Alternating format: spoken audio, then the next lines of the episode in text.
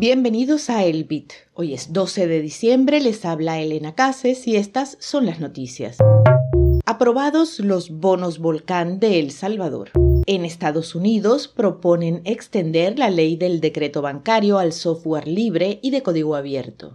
La caída de Bitcoin y Ether genera liquidaciones por 500 millones de dólares. Google actualiza su política de publicidad para criptomonedas. La librería de Satoshi es tu comunidad de aprendizaje de Bitcoin y Lightning Network en español. Busca libreriadesatoshi.com y elige dónde quieres empezar.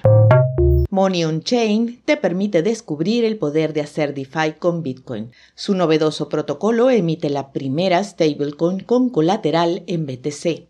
Además, posee el token Bipro concebido para los holders a largo plazo.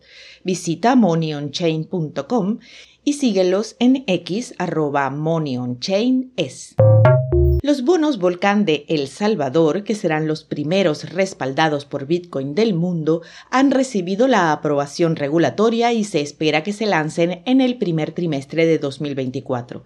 Estos bonos tienen como objetivo recaudar mil millones de dólares para proyectos de energía renovable y establecer una industria minera de Bitcoin en el país. Se ofrecerán en Bitfinex Securities, una división regulada del exchange Bitfinex. Los llamados bonos volcán fueron anunciados en 2021 por el presidente Nayib Bukele poco después de aprobar una ley que reconocía a Bitcoin como moneda de curso legal en el país, y es hasta ahora que pasan los requisitos legales para ser emitidos. La senadora Elizabeth Warren presentó un proyecto de ley que extendería las regulaciones de la ley del secreto bancario a la industria de activos digitales. Esto incluye requisitos para verificaciones de conoce a tu cliente, para mineros, validadores, proveedores de billeteras y otras personas involucradas en transacciones de activos digitales. El proyecto de ley también tiene como objetivo abordar las lagunas en las regulaciones para billeteras de autocustodia, mezcladores y otras tecnologías mejorar el anonimato. La propuesta de regulación cuenta con el apoyo de varias organizaciones, entre ellas el Bank Policy Institute, Transparencia Internacional, Nacional US y la National Consumers League.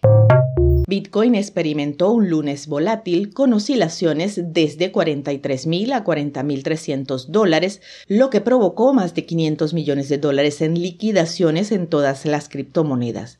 A pesar de la volatilidad a corto plazo, algunos observadores del mercado siguen siendo optimistas sobre la perspectiva a largo plazo de Bitcoin, citando el aumento de los ordinals y Bitcoin L2 y otros fundamentos subyacentes como el mercado y la posibilidad de aprobaciones de ETF al contado. Google ha anunciado una actualización de su política de publicidad de criptomonedas que permitirá a los anunciantes ofrecer productos en Estados Unidos de fideicomisos de criptomonedas a partir del 29 de enero del próximo año. La empresa define tales como, y cito, productos financieros que permiten a los inversionistas negociar acciones de fideicomisos que poseen grandes cantidades de moneda digital. Añadió además que los fideicomisos de criptoactivos son fondos que solo invierten en criptomonedas como Bitcoin. Estos fondos son cerrados, poseen Bitcoin para inversionistas y sus acciones se negocian en el mercado extrabursátil. Al cierre, el precio de Bitcoin se mantiene alrededor de los 41.422 dólares por moneda.